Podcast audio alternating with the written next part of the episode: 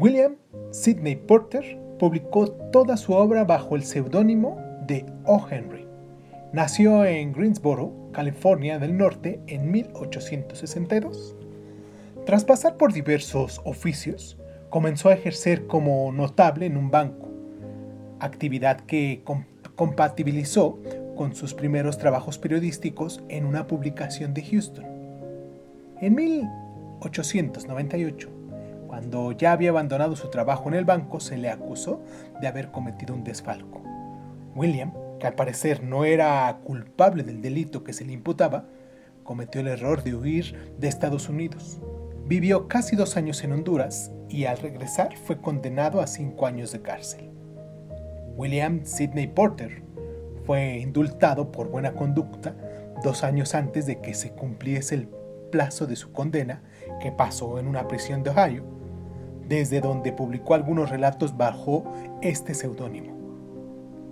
Ya en libertad se trasladó a Nueva York con la intención de seguir su carrera literaria.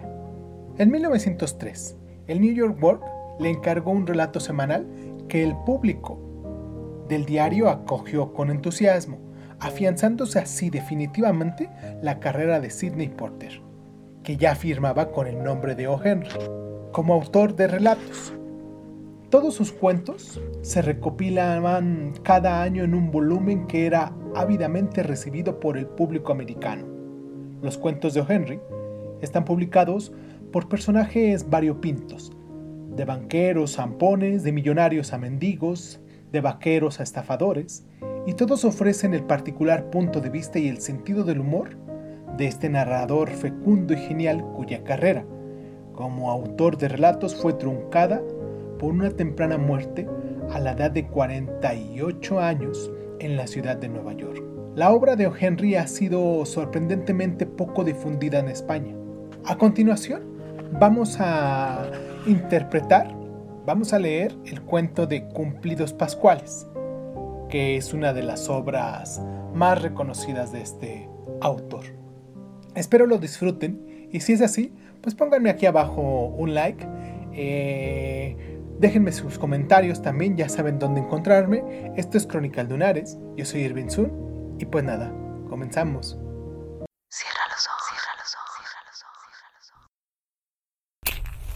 Si escuchas que alguien se acerca, no temas. Todo estará bien.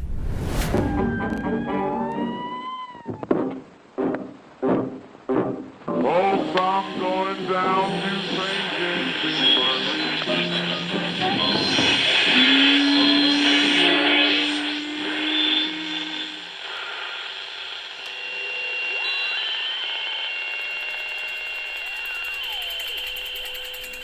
Estás escuchando, Crónica, Crónica, Crónica el lugar, el lugar donde, donde tus, entra por tus oídos. Bienvenido. Cumplidos Pascuales. Oh Henry. Cabría decir que ya no se puede contar nuevas historias de Navidad. La ficción está exhausta y los mejores autores de tema navideño suelen ser en general periodistas jóvenes que llevan poco tiempo casados y tienen una conmovedora concepción pesimista de la vida. Por lo tanto, y por cumplir con la costumbre en estas fiestas, nos vemos reducidos a apelar a dos fuentes muy discutibles, los hechos y la filosofía. Empezaremos por... por lo que les parezca que merezca llamarse a lo que aquí se escriba. Los niños son animalitos pestilentes con los que tenemos que entendernos en las más variadas condiciones. En especial, cuando los niños sufren disgustos que les abruman, nos ponen literalmente desesperados. Agotamos nuestro escaso almacén de consuelos y al fin aumentamos sus sollozos dándoles una azotaina y mandándoles a dormir. Nos sentimos hundidos en el polvo de un millón de años y preguntamos a Dios por qué. Así nos escapamos moralmente de la trampa en la que nos vemos metido. En cuanto a los niños, no hay quien los comprenda, no siendo las solteronas, los jorobados y los perros pastores. Ahora expongamos los hechos en el caso de la muñeca de trapo, El vagabundo harapiento y el 25 de diciembre. El 10 del mismo mes, la hija del millonario perdió su muñeca de trapo. Había muchos sirvientes en la casa del millonario a orillas del río Hudson y todos registraron la casa y el jardín, pero sin encontrar el tesoro perdido. La niña tenía cinco años y era una de esas bestezuelas perversas que a menudo hieren la sensibilidad de sus padres ricos, poniendo en afección en cualquier juguete de valor nulo, en vez de un automóvil incrustado de diamantes o algún cochecito con un lindo caballo. La hija sufrió un disgusto desgarrador y sincero ante el pasmo de su padre para quien el mercado de muñecas de trapo podía tener tanto interés como Stelbait, y ante el no menor asombro de su madre, de quien podemos decir que era toda imagen y... ya saben ustedes lo demás. La niña lloró inconsolablemente y empezó a tener ojeras, a no querer comer, a enfuruñarse y a ponerse molesta y desagradable en otros muchos aspectos. El millonario sonrió y dio unos golpecitos de confianza en las tapas de sus arcones. Lo más escogido de la producción de las jugueterías francesas y alemanas fue enviado en carros especiales a la mansión, pero Raquel se negó a que la consolasen así. Lloraba por su muñeca de trapo y parecía mostrarse partidaria a un elevado arancel aduanero contra los juguetes de importación. Llamaron a los médicos y todos acudieron al lado del lecho de la niña con muchas palabras lisonjeras y muchos estetoscopios. Uno a uno recomendaron estérilmente peptomanganato de hierro, viajes por mar e hiposfosfitos, hasta que la realidad les indicó que San hay que rendirse les mandaba avisos urgentes. Entonces, como hombres, aconsejaron que se encontrase lo antes posible la muñeca de trapo y se devolviese a su llorona madrecita. La niña rechazaba los medios terapéuticos, se chupaba el pulgar y llamaba a voces a Betty. Y entre tanto, llegaban continuamente noticias de Santa Cruz, advirtiendo de que iba a aparecer de un momento a otro que iba a mostrar el verdadero espíritu cristiano para cuyos estímulos convenía acudir a las apuestas, a las polizas tontinas y a las cooperaciones de grupos a escote. De todo ello podría salir lo necesario para otorgar a Santa Claus la oportuna bienvenida. Por todas partes se difundía, pues, el espíritu cristiano. Los bancos rehusaban préstamos. Los dueños de casas de empeño doblaban su personal. Las gentes chocaban alegremente con las espinillas de uno, y en las tabernas, Tomás y Jeremías y los demás mozos no hacían más que hablar entre sí mientras esperaban ante el mostrador. Guirnaldas del hospitalario acebo ornaban los escaparates y entraban en las tiendas. A quienes los tenían empezaban a exhibir sus gabanes de pieles. Volaban por el espacio esferas blancas en tal cantidad que desconcertaban a cualquiera, impidiéndole saber si era espuma de triple, espuma de doble, bolas de naftalina o pelotas de nieve. No había, por tanto, tiempo que perder si se quería encontrar a la muñeca de trapo predilecta de un corazón de niña. Si el investigador amigo del doctor Watson hubiera sido llamado para solucionar aquella misteriosa desaparición, habría observado en uno de los entrepaños de la casa del millonario una copia de El vampiro. Esto le hubiera sugerido rápidamente por inducción la idea siguiente. Un trapo, un hueso y una masa de cabello. Flip, un perrito escocés que ocupaba en el alma de la niña el segundo lugar entre sus afectos, inmediatamente después de la muñeca de trapo, solía andar retosando por los pasillos. Aquello equivaldría a la masa de cabellera. ¡Ajá! El final del problema, la cantidad desconocida, consistía en saber el paradero de la muñeca de trapo. Pero, ¿y el hueso? Cuando los perros encuentran huesos, ¿no los entierran? Todo resuelto, examinar las palabras delanteras de Flip sería una tarea fácil y fructífera. Sherlock había dicho, mire Watson, si ve el animal, tiene tierra seca en la pezuña. El perro, el perro, desde luego.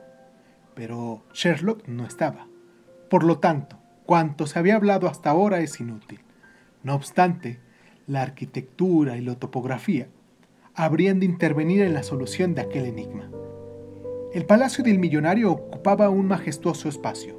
Frente a la fachada se extendía una pradera tan minuciosamente guadaña como la barba de un irlandés del sur dos días después de su último afeitado. A un lado del césped se levantaba, mirando a la otra calle, un seto cuidadosamente recortado y además las cuadras y el garaje. El perrillo escocés había encontrado la muñeca en el cuarto de jugar, escondiéndola en un rincón del jardín, cerca del seto, cavando un agujero y enterrando a la pobre muñeca con ese descuidado característico de los empresarios de pompas fúnebres. Con esto quedaba el misterio solucionado sin el trabajo adicional de firmar cheques para el curandero y dar a los sepultureros una propina. De manera, fatigables lectores, que vamos a pasar al núcleo del asunto, el corazón de su tema pascual. Fusi estaba beodo, no de un modo alborotador, locuaz o pañidero, como nos sucedía a usted, lector, o a mí, sino de forma decente, apropiada e inofensiva, como conviene a un caballero que atraviesa en su vida una desafortunada y mala época. Fusi era un veterano del infortunio. Los capítulos de su historia se distribuían entre el camino real, los parajes, los bancos de los parques, la amarga peregrinación por los albergues de caridad, con baño y ducha obligatorios, y los minúsculos éxitos y la gran extensión, y noblemente festoneada de humillaciones de las grandes ciudades. Fusi descendía hacia el río, siguiendo una calle a cuyo lado se alzaba el palacio del millonario, con sus recintos añejos, y Fusi, desde la acera, distinguió una pierna de Betsy, la perdida muñeca de trapo, surgiendo como la clave de un sangriento misterio liliputiense de su inadecuada tumba en un rincón del jardín. El hombre alargó la mano, la hizo pasar por un hueco del seto y sacó a la maltratada muñeca. Se la puso bajo el brazo y siguió por la calle, tantareando una canción de sus hermanos del camino. Canción que no habría podido escuchar sin rubor ninguna muñeca acostumbrada a la educación doméstica. Fortuna fue para Betsy carecer de oídos y también de ojos, que se limitaba a dos círculos negros. La faz de Futsi y la del perro escocés eran tan semejantes que ningún corazón de muñeca de trapo habrían podido resistir dos veces el horror de verse presa entre las garras de tan temibles monstruos. Aunque ustedes lo ignoren, la taberna de Grogan se halla cerca del río, al final de la calle por la que Futsi viajaba, y en casa de Goran la alegría navideña estaba en su apogeo. Fusi entró con su muñeca. Imaginaba que como invitado espontáneo de la Santurnal, quizás sobresaliesen para él unas gotas de la copa de la orgía. Colocó a Betsy sobre el moscador y se dirigió a ella en voz alta y términos humorísticos, sazonando sus expresiones con exagerados mimos y cumplidos, como si se dirigiese al amor de su corazón.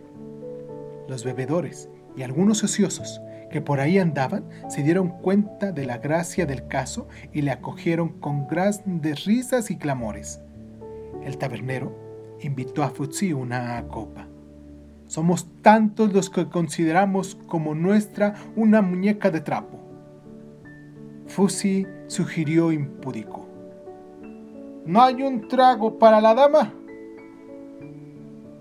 Y otra contribución al arte fue al situarse debajo del chaleco de Futsi, que comenzaba a ver las posibilidades en Betsy. Su presentación en escena había sido un éxito. Vislumbres de una excursión artística por la ciudad acudían al cerebro del noctámbulo. En un grupo cercano, a la estufa permanecían McCarthy, el palomo, Black Reader y Mike el desorejado, bien y desfavorablemente conocidos en el distrito especial que ennegrece la margen izquierda del río, pasaronse el uno al otro un periódico y lo examinaron. Cada uno de sus sólidos y rudos dedos señalaban un anuncio encabezado con las palabras 100 dólares de recompensa. Para ganarlos era preciso entregar la muñeca de trapo perdida, extraviada o robada de la casa del millonario. Por tanto, el dolor, un dolor irreprimible, seguía haciendo estragos en el corazón de la fiel niña. Flip, el perrito, saltaba y movía sus absurdos bigotes ante ella sin conseguir distraerla. Raquel clamaba por su Betsy ante las francesas Violetas y Marbeles que sabían andar, decir mamá y cerrar los ojos. Así, el padre de la niña apeló al anuncio como recurso postrero. Black Rider, separándose de la estufa, se aproximó de soslayo descubriendo una curva parabólica a Futsi. Este, ennegrecido con el éxito, había vuelto a ponerse a Betsy bajo el brazo y se disponía a partir, acaso para cumplir improvisados compromisos artísticos en otras regiones. Black Railer le habló. Oiga, compadre, ¿dónde ha encontrado esa muñeca? ¿Esta? Y Futsi tocó la frente de Betsy con el dedo índice, como para cerciorarse de que no se referían a otra. Sí, esta muñeca me la ha regalado el emperador de Beluchistan. Tengo otras 700 en mi casa de campo de Newport. Pero la que ve... Déjese de tonterías, cortó Ridley.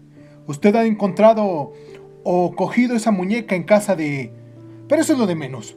Vaya usted a tomar 50 centavos por este juguete y cuanto antes los tome mejor. Tengo una hermanita a la que puede que le guste jugar con ese espantajo. Vamos, decídase. Y sacó la muñeca. Fusi soltó una risotada de alcohólico ante el rostro de su interpelado. Era como ir al despacho del agente artístico de Sarah Bernard y proponerle que la artista reincidiese sus contratos por una noche para ir a trabajar en el Linceo de Town o en una tertulia literaria. La risa de Futsi fue el duplicado exacto de la que en este caso se había producido. Con sus ojos azul ciruela, Black Relay miró a Futsi del modo en el que un luchador lo hace con su adversario. Su mano se sentía dispuesta a, imitando a los romanos, arrancar la Sabina del poder del risueño sujeto que, sin saberlo, estaba ejecutando el papel de un ángel. Pero Ridley se refrenó.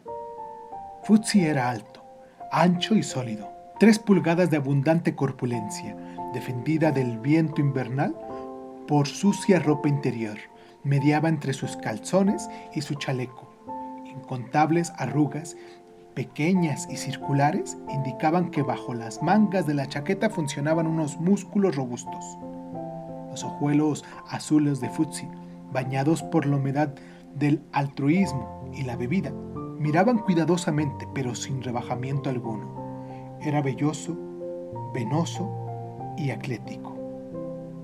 Black Ridley contemporizó. ¿Qué pide por la muñeca?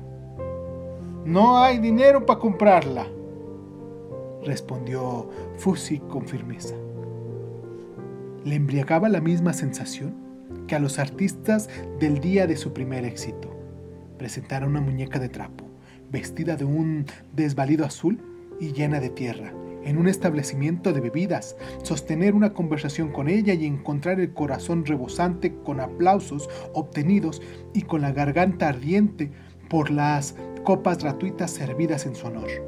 Eran conquistas que no podían comprar el vil dinero. Como ve, Fussi tenía temperamento artístico. Con el andar de un león marino Amaestreado, se dirigió a la puerta en busca de otros cafés que conquistar. Aunque la oscuridad del anochecer no se había condensado todavía, las luces empezaban a encenderse en la ciudad como granos de maíz al estallar en el fondo del buen fuego que los tuesta. La víspera de Navidad, tan ardientemente esperada, se asomaba por encima de la no flanqueada cerca de la hora. Millones y millones de personas preparaban su celebración. La ciudad iba a pintarse de vivo color. No existía quien no oyese sonar los cuernos y no viese asomar los gorros de las Saturnales. McCarthy, el palomo, Black Riley y Mike el desorejado sostuvieron una presurosa conferencia a la puerta de la casa de Grogan. Eran hombres de pecho angosto y en cierto modo unos flojos, incapaces de combatir en campo abierto, pero más temibles en su especial técnica de lucha que los turcos más peligrosos. Futsi, en batalla declarada, se habría deshecho de los tres, mas en un encuentro táctico podía dársele por condenado. Le alcanzaron cuando se disponía a entrar en el casino de Costigan. Le atraparon y le colocaron el periódico bajo las narices. Fuzzy sabía leer y además algunas cosas más. Muchachos, dijo, os portáis como verdaderos buenos amigos. Dame una semana para pensar en lo que me conviene. Porque el alma del verdadero artista está siempre plagada de dificultades. Los otros le indicaron discretamente que los anuncios no tienen corazón y que las escaseces del día no pueden ser suplicadas por las abundancias del mañana. ¡Cien pavos! exclamó Fusi, pensativo. Meditó. Muchachos, insistió. Sois buenos amigos míos. Voy a reclamar la recompensa. Veo que el asunto de la exhibición que yo proyectaba no será lo que podía haber sido. Caía ya la noche. Los tres hombres reaparecieron junto a Futsi al pie de la colina donde se levantaba la casa del millonario. Futsi se volvió a ellos airadamente. Sois una tanda de insectos indecentes. ¡Fuera de aquí! Y ellos se apartaron, pero no mucho. En el bolsillo de McCarthy el palomo había un trozo de tubería de gas, de una pulgada de anchura y ocho de longitud. En una de sus bocas y en el centro estaban embutidos sendos trozos de plomo, y entre ambos una buena cantidad de compacta viruta metálica. Black Riley, granujo profesional, iba armado con un tirador. Mike el desorejado llevaba una cachiporra de bronce, herencia de la familia. ¿Por qué renunciar a esto? dijo Black Riley. Cuando de todos modos otro se encargará de apropiárselo. Mejor es que nos lo repartamos nosotros. ¿Qué os parece? Luego, dijo McCarthy el palomo, podemos tirar al tipo al río, como una piedra en los pies. Mike, el desorejado, comentó casi triste. Me da pena oírlos. No se me ocurren medios más civilizados. Le rociaremos de gasolina y lo abandonaremos en el camino, ¿eh? Futsi cruzó la verja del millonario y avanzó en zigzag hacia la entrada de la mansión, bellamente iluminada. Los tres truanes se acercaron a la verja. Dos de ellos se colocaron a un lado y el tercero se situó en la acera opuesta. Dos de ellos acariciaban el frío metal del que pensaban servirse y el tercero, el cuero con el que se complementaría la hazaña. Fusi tocó el timbre de la puerta, sonriendo de un modo entre tonto y feliz. Un instinto atávico lo hizo llevarse los dedos al lugar donde debería estar el botón del guante, pero no tenía guante alguno. El individuo, a cuyo cargo estaba la misión de abrir la puerta, al parecer en ellas sendas y encajes, se estremeció al distinguir a Futsi. Pero una segunda mirada le hizo rectificar. Aquel sujeto llevaba un pasaporte, una carta de paso y la seguridad de verse bien acogido. Esto es, la perdida muñeca del trapo de la hija de la casa, muñeca que oscilaba bajo su brazo. Fusi pasó a un amplio vestíbulo, alumbrado solamente por invisibles luces que lo dejaban en una grata semiprenumbra. El hombre del servicio se alejó y volvió con la niña y una doncella. La muñeca fue restituida a su dolorida propietaria, que apretó contra su pecho y su perdido y recobrado amor. Luego, con el desenfrenado egoísmo y candor de la niñez, dio un golpe con el pie en el suelo y miró con disimulo, odio y temor al hombre estrafalario que le devolvía su desvanecido tesoro, liberándola de los abismos del disgusto y la desesperación. Fusi se contorsionó en una actitud estúpidamente graciosa y ensayó una tonta sonrisa y la charla pueril que, según él, atraía a los miembros del género humano. La niña prorrumpió en un clamor y fue llevada fuera, siempre con su Betsy estrechamente abrazada. Apareció el secretario de la casa, hombre pálido, sereno, cortés, bien vestido y al parecer amante de la popa y la ceremonia. Contó y puso en la mano de Futsi diez billetes de 10 dólares. Fijó los ojos en la puerta. Después los trasladó a James, el criado, hizo un signo en dirección al evidente ganador de la recompensa y se alejó dignamente hacia el retiro con sus regiones secretariales. James dirigió a Fusi una propia y dominadora organización visual y le encaminó hacia la puerta. El primer impulso de Futsi al recibir el dinero en sus sucias palmas había consistido en girar inmediatamente sobre sus talones y echar a correr. Pero un segundo pensamiento le vedó la comisión de aquel delito de etiqueta. El dinero era suyo, se lo habían dado. ¿Y qué Eliseo se abría ante su mente? Había rodado hasta el mismo pie de la escalera. Estaba hambriento, sin hogar, sin amigos, además de andrajoso, helado y errabundo. Y ahora tenía a la mano la llave del paraíso y las de mieles que tanto anhelaba. La adorada muñeca había empuñado una varita mágica entre sus dedos de trapo y gracias a ella podía Funzi encaminarse a encantados palacios con recolectos sitios de reposo y embrujados líquidos rojos en relucientes copas. Todo le estaba abierto. Siguió a James hacia la puerta. Se detuvo cuando se abría la gran puerta de caoba para permitirle salir, más allá de la labrada verja de hierro. En la oscura calle, Black Riley y sus dos compañeros pasaban de un lado a otro, acariciando las mortíferas armas que iban a convertir en suyo el dinero del rescate de la muñeca. Fusi se detuvo en el umbral de la casa del millonario y reflexionó.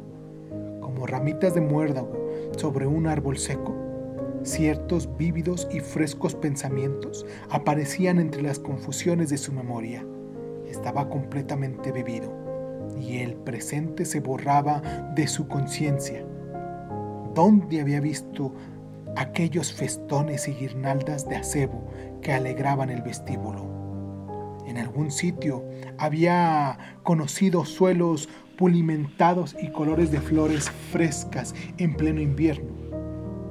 Dentro de la casa, alguien cantaba una canción que él creía recordar y sonaba un arpa. Es Navidad, pensó Fusi. Mucho he debido beber para olvidarlo. Y entonces se sintió lejano del presente y acudió a él, llegando de un imposible desvanecido e irrevocable pasado, un espíritu olvidado, blanco y puro. El de nobleza obliga. Un caballero siempre siente el volver a su alma determinadas cosas. James abrió la puerta exterior. Un torrente de luz se proyectó desde la entrada hasta la verja, a lo largo del camino de grava. Black Riley, McCarthy y Mike el desorejado repasaron en la luz y se acercaron a la salida del jardín. En un ademán más imperioso que cuantos el señor James había usado, ni usaría nunca, Fusi obligó al criado a cerrar la puerta. El caballero tiene siempre deberes que cumplir, especialmente el día de Nochebuena. Es, costumbre, dijo al sorprendido James, que cuando un caballero visita una casa en una noche como hoy no se vaya sin presentar sus respetos a la dueña. ¿Comprende? No me iré de aquí hasta que haya saludado a la señora. Y repitió, ¿comprende? No le faltaba razón. James hubo que darse por vencido. Futsi, alzando la voz, hacía que resonase en todo el edificio, y conste que no afirmó que fuera un caballero, sino un mero vagabundo al que visitaba un fantasma. Sonó una argentina campanilla de plata. James se alejó para contestar la llamada. Fusi se quedó solo en el vestíbulo. James, entre tanto, daba explicaciones. Volvió y condujo a Futsi a la biblioteca. La señora de la casa entró un momento después. Era más angelicalmente bella que nada que Futsi hubiera visto en su vida, ni siquiera en pintura. Sonrió y pronunció unas palabras acerca de una muñeca. Futsi no entendió nada, porque no recordaba muñeca alguna. Un lacayo entró con dos copas de chispeante vino sobre una maciza bandeja de plata. La mujer tomó una, la otra fue entregada a Futsi. Cuando sus dedos asieron la esbelta copa, las brumas que le envolvían parecían disiparse por un momento. Se irgió. El tiempo, que tampoco amablemente con nosotros, remontaba a sus rutas de favor de Futsi. Olvidados fantasmas de Nochebuena, más blancos que la falsa barba del más opulento Chris Kringle, se levantaban sobre los vapores del whisky de Grogan. ¿Qué tenía de común la casa del millonario con un alargado y suntuoso salón de Virginia en el que muchos hombres se agrupaban en torno a una ponchera de plata brindando según la antigua fórmula? ¿Y por qué el sonar de las herraduras de los caballos de un fianche sobre la calle helada evocaba el sonido de los cascos de los corceles al amparo de la saliente techumbre de la galería del jardín? ¿Y qué tenía Futsi que ver con ello? La señora, mirándole por encima de la copa, dejó que su condescendiente sonrisa se desvaneciera con una falsa aurora. Sus ojos se entornaron serios bajo los harapos, y en la pelambrera de aquel hombre atisbaba algo que no comprendía, ni tampoco importaba. Futsi levantó la copa y sonrió abstraídamente.